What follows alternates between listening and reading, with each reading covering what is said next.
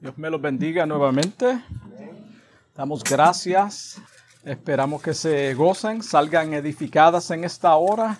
Y es siempre un privilegio tener con nosotros personas que usualmente no están con nosotros. vamos a dar gracias a Dios por eso y sabemos que Dios está en control.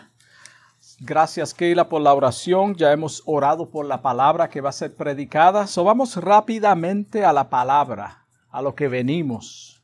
Gloria a Jesús. Se encuentra en Primera de Pedro, capítulo 2, versículos 9 y 10. Solamente dos versículos vamos a considerar. Primera de Pedro, capítulo 2, versículos 9 y 10. Gloria a Jesús. Santo Dios. Que se oye páginas. Amén. La palabra de Dios leen en nombre del Padre, del Hijo y del Espíritu Santo. Mas vosotros sois linaje escogido, real sacerdocio, nación santa pueblo adquirido por Dios, para que anunciéis las virtudes de aquel que os llamó de las tinieblas a su luz admirable. Vosotros que en otro tiempo no erais pueblo, pero ahora sois pueblo de Dios, que en otro tiempo no habéis alcanzado misericordia, pero ahora habéis alcanzado misericordia. Está hablando de un tiempo pasado y un tiempo presente. So tenemos un tiempo futuro y un tiempo que ya ha culminado en lo que éramos antes. Sabemos que cada uno de nosotros tenemos tiempos buenos y malos. Es decir, que todo el tiempo nosotros no estamos contentos. No todo el tiempo. Aunque seamos creyentes del Evangelio, sabemos que vendrán momentos de tristezas, incertidumbres y dudas a la vida de cada uno de nosotros. Los pobres, los ricos, personas saludables, personas enfermas, tendrán momentos altos y momentos bajos.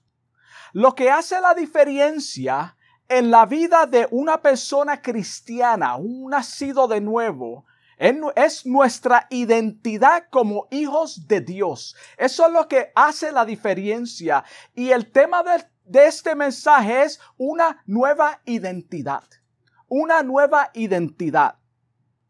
Identidad sabemos que es un conjunto de características propias de, o de una persona o un grupo que se distingue del resto. Eso es lo que significa la santidad del Señor que es atribuida en la vida de un creyente a través de la obra del Espíritu Santo, ahora es nuestra identidad. So, cuando venimos a Cristo de todo corazón y somos salvos, nuestra vieja identidad ha sido borrada y ahora tenemos la identidad del Señor en nuestra vida. Y esto solamente es a través de la obra del Espíritu Santo. No hay otra forma. Efesios 2.5 claramente dice, aún estando nosotros muertos en pecados, nos dio vida juntamente con Cristo. Por gracia sois salvos. Juntamente con Él nos resucitó y asimismo nos hizo sentar en lugares celestiales con Cristo Jesús. ¡Qué bendición! La palabra de Dios nos enseña cómo es que podemos superar nuestras tristezas, dolores, angustias y convertirlas en fortalezas. Eso todo lo encontramos en la palabra de Dios.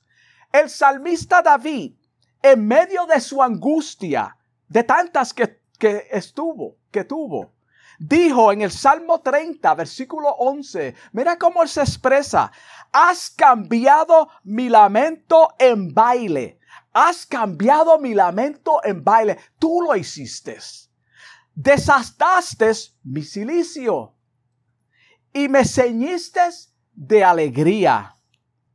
Cuando algo es desatado, es soltado, despojado, removido. Él estaba comparando su situación como si estuviera de luto. Así es que se estaba presentando. El silicio representa un estado de duelo. Todos lo sabemos. Un estado de duelo. Pero Dios le removió el silicio y en medio de su desesperación, de su depresión, cambió su situación en alegría. El apóstol Pablo dijo en Filipenses 4:11, pues he aprendido a contentarme, cualquiera sea mi situación. Esto es algo que tenemos que aprender en medio de nuestra aflicción.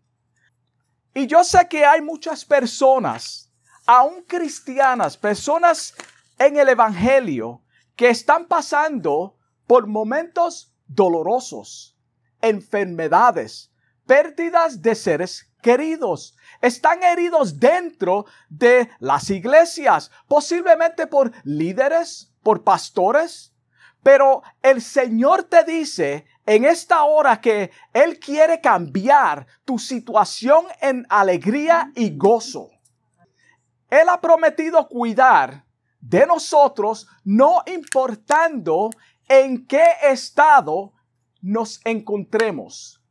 Segunda de Corintios, capítulo 5, versículo 7. Mira cómo dice, porque por fe andamos, no por vistas. No por vista, no es lo que yo sienta, no es como yo me sienta, es quien soy en Cristo a pesar de mi prueba, a pesar de mis sentimientos que son negativos, que son contrarios a todo lo que dice la palabra de Dios. So, nosotros andamos por fe y no por vista. El Salmo 121, versículo 5, dice, Jehová es tu guardador. Jehová es tu guardador. Esto es cierto. Él es tu guardador. Jehová es tu sombra a tu mano derecha. Él es tu sombra a tu mano derecha en medio de los problemas. En cada etapa de nuestra vida, Él nos prepara, prepara para una bendición aún mayor. En cada etapa. No importando en qué estado nos encontremos. Él usa las pruebas y debilidades para para que tú te acerques más a Él. Este es el propósito, para que veamos su grandeza manifestada a través de eso en nuestra vida, porque Él quiere alcanzar a aquellos que aún no lo conocen. Es por eso que muchos te preguntan, ¿cómo es que tú puedes tener paz en medio de la angustia? ¿Cómo puede ser posible? ¿Cómo puede ser posible? Yo sé que tú estás pasando un momento difícil, sin embargo, tú siempre estás contento. O aparentemente tú estás contento. Y no... Wow. Yo no sé cómo tú puedes. Hay personas que te dicen, yo no sé cómo tú puedes. ¿Cuántos han escuchado esa expresión? Lo que no entienden es que no son nuestras fuerzas, sino la del Señor. Es Él. No son nuestras fuerzas. Nosotros también gemimos, clamamos como todo el mundo, nos desesperamos, pasamos angustias. El apóstol Pablo nos dice en Filipenses 13:3, todo lo puedo en Cristo que me fortalece. Por eso Él dice, yo he aprendido a contentarme, no importando cuál sea mi situación.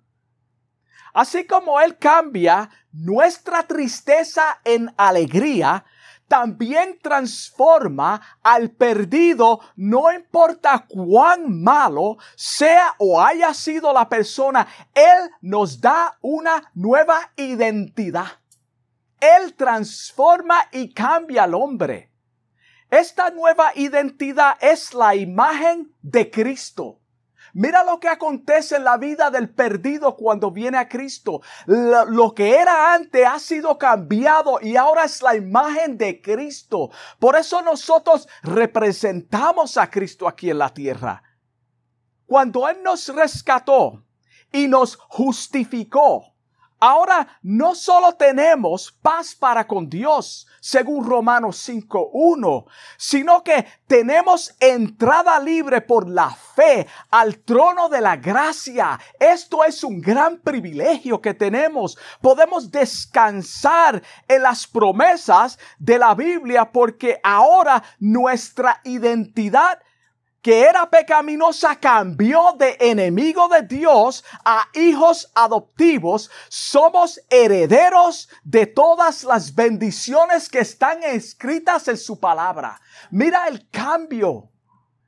Eso es lo que somos nosotros en Cristo. El apóstol Pablo lo explicó de la siguiente manera en Efesios 2.19. Dice, así que ahora ustedes, los gentiles, nosotros. Ya no son unos desconocidos ni extranjeros, sino ciudadanos junto con todo el pueblo santo de Dios.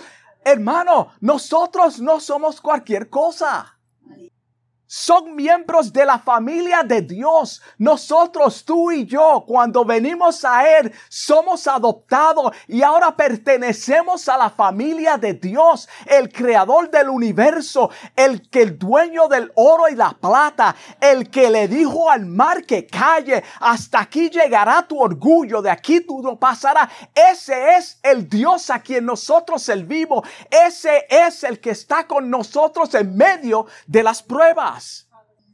Amigo que me escucha, si tú todavía no eres parte de esta familia, te invito a que aceptes a Jesucristo de todo corazón. Él te quiere hacer bien. Tú vas a tener prueba. No te voy a decir que te va a quitar los problemas. Posiblemente se aumenten, pero Él estará contigo en medio de tu problema. Eso es lo que marca la diferencia. Ahora tu identidad es diferente. Un ejemplo perfecto de una nueva identidad lo encontramos en el libro de los Hechos capítulo 8. Y aquí es donde vamos a mantenernos durante el resto de este mensaje. Esto es una, un, un cuadro perfecto de lo que Dios hace en el hombre y lo que es capaz de hacer en aquella persona que aún todavía no ha sido transformado, pero que la obra del Espíritu Santo está tratando con esa persona. Este joven fariseo, conocemos la historia, so no vamos a entrar completamente en detalles. Este joven fariseo anticristo llamado Saulo, sabemos por la historia que asolaba la iglesia eso está en la palabra de Dios. Y esto fue algo real. No es una historia para que la gente lo lean y esto no aconteció. Esto es real. Este hombre asolaba la iglesia. En el versículo 3 de ese capítulo dice, y entrando casa por casa, ¿quién quisiera estar vivo en un ambiente como este y ser cristiano? Él entraba casa por casa, arrastraba a hombres y a mujeres y los entregaba en la cárcel. Mira la persecución de aquel tiempo. Sin embargo, en el capítulo 9 relata que cuando fue alcanzado por Dios, a quien él perseguía, el Señor lo transformó y le dio una nueva identidad. Ya él no era enemigo de Dios. Él no era ese anticristo, sino que ahora es instrumento que el Señor usó para alcanzar a los gentiles. Hasta el día de hoy nosotros tenemos el Evangelio por la gracia de Dios, por lo que Él hizo en Saulo. Gloria a Dios.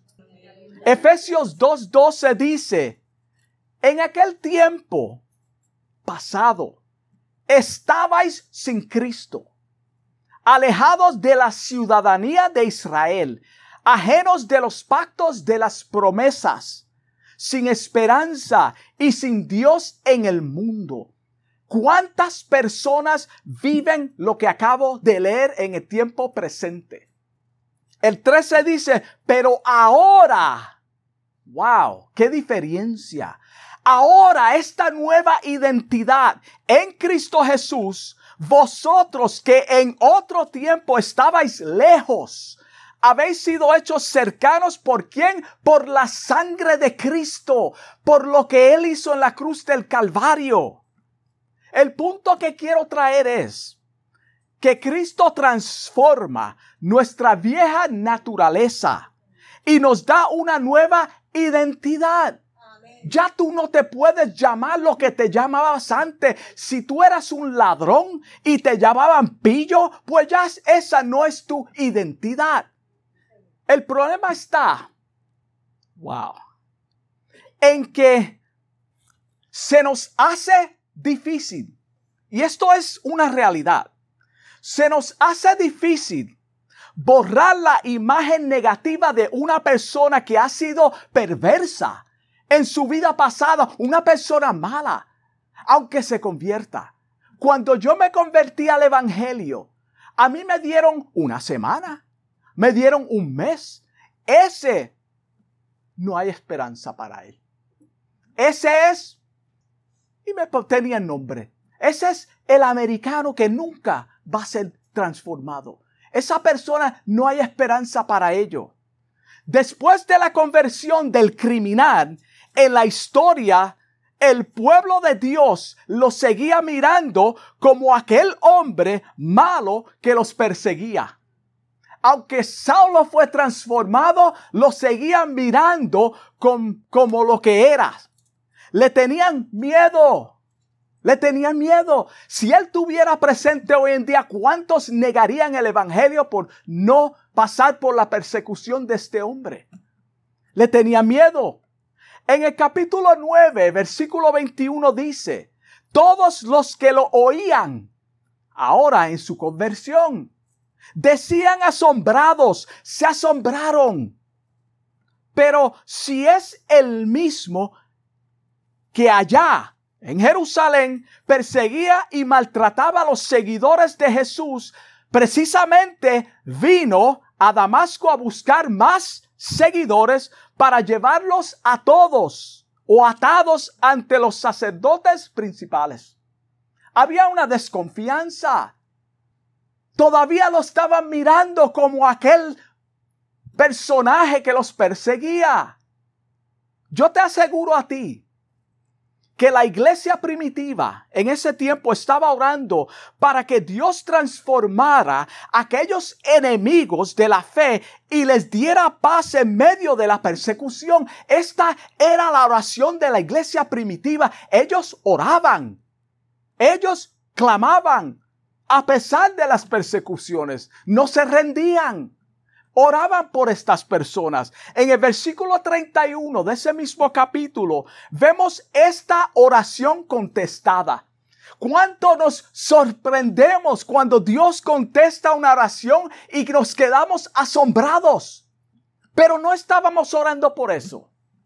Dice, entonces la iglesia tenía paz por toda Judea, Galilea, Samaria, y eran edificados andando en el temor del Señor y, se acercaban fortalecidos por el Espíritu Santo. Dios le trajo paz porque estaban orando por paz en medio de la tormenta. Y como este hombre era el instrumento que el enemigo estaba usando en ese tiempo para perseguir a la iglesia y ya Dios tenía un propósito para con los gentiles, ¿por qué no usar la persona más mala en esta ocasión para salvarlo y traer el evangelio a, a los gentiles. wow. Ese ladrón, aquella persona a quien marginamos, ¿habrá perdón para ello? Pero mató tantas gentes o tantas personas. ¿Y David? ¿Y David? El mismo Dios dice que él es un hombre sanguinario, porque era un guerrero, él mataba gente. Ahora que estaba viendo por sus propios ojos una oración contestada con todo esto, dudaban de la conversión de Saulo. Con todo esto ellos dudaban de su conversión. Y así somos nosotros. Nosotros no somos diferentes a ellos. Se nos olvida que cuando oramos por algo que está sobre nuestro alcance, Dios hace lo imposible posible. Dios hace lo imposible posible porque ahí es donde el poder de Dios se perfecciona. Él lo confirmó en Lucas 18, 27. Mira cómo dice, lo que es imposible para los hombres. Gloria a Dios que hay cosas que son inalcanzable por nosotros, por nuestras fuerzas, porque si no, no dependiéramos de Él, sino de nuestras propias fuerzas. Por eso las enfermedades a veces son necesarias para Dios glorificarse. Él está en control. Lo que es imposible para los hombres es posible para Dios. Es posible para Dios. Cuando los judíos religiosos se enteraron que ahora estaba predicando a Cristo, lo querían matar. Ahora están buscando a Pablo para matarlo. Los discípulos tuvieron que bajarlo por un muro de noche en una canasta para que él huyera. Luego se fue a Jerusalén y allí trató de unirse a los seguidores de Jesús Trató de entrar en la familia de Cristo donde estaban reunidos, pero estos le tenían miedo. le tenían miedo. Él era transformado ahora, pero con todo esto lo estaban mirando como lo que ellos conocían de él. Cuán difícil se nos es borrar la imagen de una persona que ha sido mala. No creían que él fue transformado. El versículo 27 dice, entonces Bernabé, él tuvo que, el Espíritu Santo, tuvo que testificar a favor de él en presencia de estos apóstoles, de estos cristianos, usando a Bernabé. Bernabé lo trajo a los apóstoles y le contó cómo Saulo había visto en el camino al Señor. Yo doy mi cara por él. Él es transformado. Es el Espíritu de Dios. El cual había hablado y como en Damasco había hablado valerosamente en el nombre de Jesús. Esto es Bernabé contándole a ellos, no, él está bien, él no es esa persona ya. Ellos oían de él, sabían quién era él.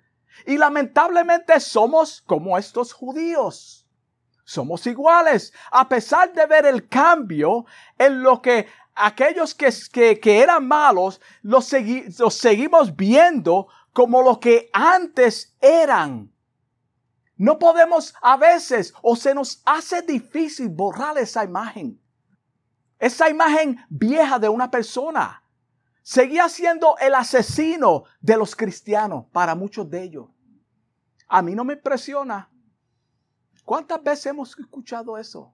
Ese, ten cuidado con ese, ten cuidado con esa. Yo no lo creo. Está por esto, por X. Y, y comenzamos, hermano, comenzamos nosotros mismos a dudar de lo que el Señor ha hecho. Hermano, esto es un proceso. Si en tu vida pasada era un borrachón, ladrón, adúltero, mentiroso, prostituta. Esto describe a la humanidad, hermano. Si tú no eras una de, las, de estas cosas, era otro. Todos nosotros, todos, todo ser humano, todos. Por eso en Romanos Pablo dice, tú que juzgas, hace lo mismo. Cristo te ha transformado. Ya tú no eres esa persona. Todo queda en el olvido. Todo queda en el olvido. Aunque tú todavía estés pasando por momentos duros donde tú tienes un problema en una área de tu vida que todavía no ha podido, podido superar, el Señor te dice que Él está en control. Jesucristo cambia. Él cambió tu vida, cambió tu identidad. No permites que nadie te ponga una etiqueta la cual no pertenece. Si no es de hijo de Dios, no lo aceptes. Como pueblo escogido de Dios, tenemos que mirar a través de los ojos de Cristo. Tenemos que aprender a mirar a través de la misericordia de Dios, de la compasión que Él tiene por los demás. Aunque estén perdidos, Él quiere alcanzarlos. Y cuando los alcanza debemos de tener misericordia y fortalecerlos, entendiendo que ellos van poco a poco como tú y yo. No todos vamos al mismo paso. La santidad, como dije, es progresiva, es todos los días de nuestra vida hasta el día que tú partas de este mundo. Entonces es que va a tener un cuerpo glorificado. Mientras tanto, estamos todos en el mismo cuerpo sufriendo juntamente. Si eres un creyente que has tenido una caída o un fracaso, hermano, esto es triste. Cuando vemos cuando algún cristiano falla, un escándalo, hermano, como nosotros mismos lo crucificamos. No hay perdón para esa persona. Eso no es lo que enseña la palabra de Dios. Si tú te has arrepentido de todo corazón, no importando lo que tú hayas hecho, lo que hiciste, lo que eres en el momento presente, por más bajo que sea tu vida, por más asquerosa, si el Señor está tratando con tu vida, Él te puede transformar. Y si eres un cristiano que fallaste, Él está contigo. Él está pasándote por el momento un proceso de santificación para limpiarte, porque por ti mismo tú no puedes, ninguno de nosotros, nadie. Aunque muchos te señalen, Jesucristo no te rechaza.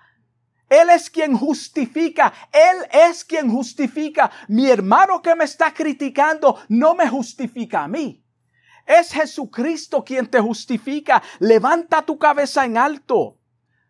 Si todos te han cerrado las puertas, Él te abrirá puertas. Porque se trata de lo que Cristo hace en ti, lo que Él está haciendo en la humanidad, lo que Él, es, Él quiere hacer en los hombres perdidos. El Señor abrirá puertas. La iglesia no estaba terminada en el tiempo primitivo. El Señor abrió puertas a través de quien menos ellos se lo imaginaban.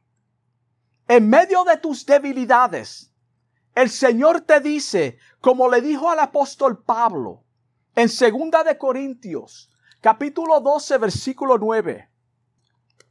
Y, y esta oración la hacemos mucho. Señor, quítame, quítame esto, mueve aquello.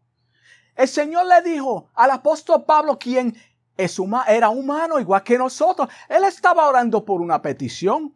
Y el Señor le dice claramente, bástate mi gracia. En otras palabras, no te voy a quitar nada. Tú necesitas ese aguijón. Si yo te lo quito, tú te olvidas de mí.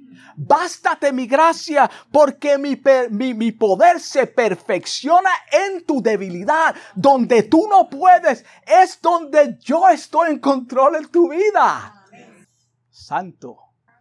Entiéndelo, hermano. Tenemos una nueva identidad. no somos cualquier cosa. Somos hijos de Dios. Romanos 8:17 dice, si hijos también herederos de Dios y coherederos con Cristo, no solamente somos herederos de Dios, sino coherederos con Cristo. Cristo heredó. Hermano, nosotros somos hijos de Dios. Si es que, peca, que padecemos juntamente con Él, para que juntamente con Él seamos glorificados. para que juntamente con Él seamos glorificados, hermano juntamente con Él, aquel que dio la vida por ti, aquel que dio la vida por mí, yo voy a ser justificado juntamente con Él. Somos en el tiempo presente justificados. Wow. Gloria a Dios. Hechos 9:12.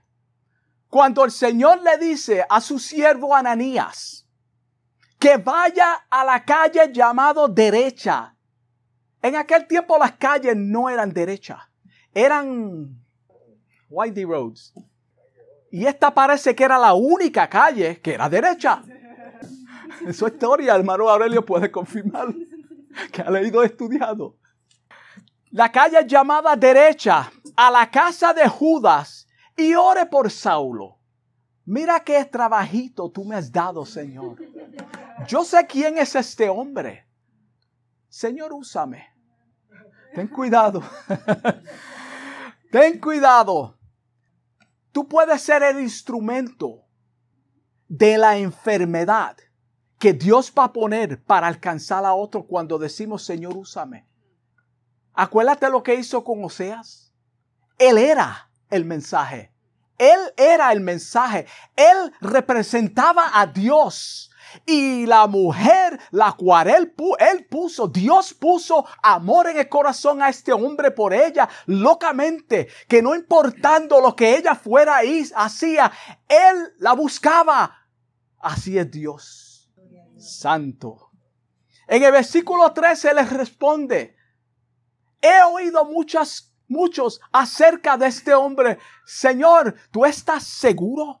Yo he oído rumores, la etiqueta que ponemos a las personas de este hombre. ¿Cuántos males ha hecho a tus santos en Jerusalén? ¿Qué fama tenía este hombre? ¿Cuál es la fama que tú tienes? ¿Qué dicen los hombres de ti? Pero Cristo dice otra cosa. Cristo no te señala como te señala el hombre. Wow, ¿cuántos males ha hecho en Jerusalén? Este hombre es un criminal. Le tenía miedo, conocía la fama de Saulo. Lo que este hombre, Anaías, Nías, no sabía es que Cristo le dio una nueva identidad a Saulo. Y ya no era ese criminal malvado, enemigo del Evangelio. Él no lo sabía, pero Dios lo transformó. Ya no estaba en enemistad con Dios como lo estábamos tú y yo en un tiempo pasado. Ya no está en enemistad con Dios porque él, no, no es porque él buscó a Dios, sino porque el Señor, acuérdate que el Señor lo alcanzó a él en medio de una persecución que él estaba buscándolo a él, persiguiéndolo a él. A través de su gracia y su misericordia lo alcanzó. Eso es lo que hace el Señor. Él alcanza al perdido a través del Evangelio, a través de nuestro testimonio, a través de la palabra de Dios, obrando juntamente con el Espíritu Santo, que es el agente que trae a la persona al Evangelio. Con esto concluimos. Esto es precisamente lo que quiere hacer con cada uno de nosotros. Cuando el Señor llega a la vida del perdido y lo transforma a través del Evangelio, somos linaje escogido. Mira la identidad que ahora tenemos. Somos linaje en tiempo presente, tú y yo. Tú y yo somos linaje, somos parte del cuerpo de Cristo, linaje escogido, somos real sacerdocio, nación santa, pueblo adquirido por Dios para que anunciemos, no es para que nos tiremos para atrás y nos demos pompa y gloria de que somos salvos y ustedes no, no, hay un propósito y es para que anunciemos a otros las virtudes de aquel que os llamó de las tinieblas a su luz admirable. Nosotros somos la luz del mundo. En otro tiempo no éramos pueblo. Gloria a Dios yo no era pueblo, yo no estuviera aquí, yo estuviera muerto. No éramos pueblo. Pero Él nos alcanzó a través de su gracia y su misericordia. Pero ahora, ahora tenemos una nueva identidad hemos alcanzado la misericordia de Dios a través de su misericordia. Y esta nueva identidad que se nos es atribuida es para que anunciemos a otros el Evangelio. Damos gracias a Dios que Él nos salvó y Él quiere salvar a cada oyente, cada persona que está pasando por momentos difíciles. Si es ese cristiano que ha fallado en su matrimonio, en su, en su vida personal, no importando cuál sea la situación, el Señor quiere restaurar, el Señor quiere perdonar, Él quiere darte una nueva identidad, Él quiere que tú sigas hacia adelante en Él, Él te ayudará. Gloria a Jesús. Dios me los bendiga. Vamos a orar. Amantísimo Dios. Te doy mil gracias, Señor, por este día, por este mensaje, por tu palabra, por aquellos que tú estás alcanzando en esta hora, Dios mío, por tu palabra, Señor, no por lo que yo he dicho, sino por lo que tú has dicho, Señor, a través de las escrituras. Te pido por cada momento, por cada persona en este momento que está pasando por momentos duros, Señor, momentos difíciles en su vida, aquella persona que ha sido marginada, Dios mío, por la sociedad, por el mismo cuerpo, Dios mío, de, de, de, Cristo, Padre, que a veces juzgamos, Señor. Te pido misericordia, Padre, que tú levante y restaure esa persona, Padre. Ayúdanos, Señor, en esta hora. Te doy gracias. Amén. Dios los bendiga.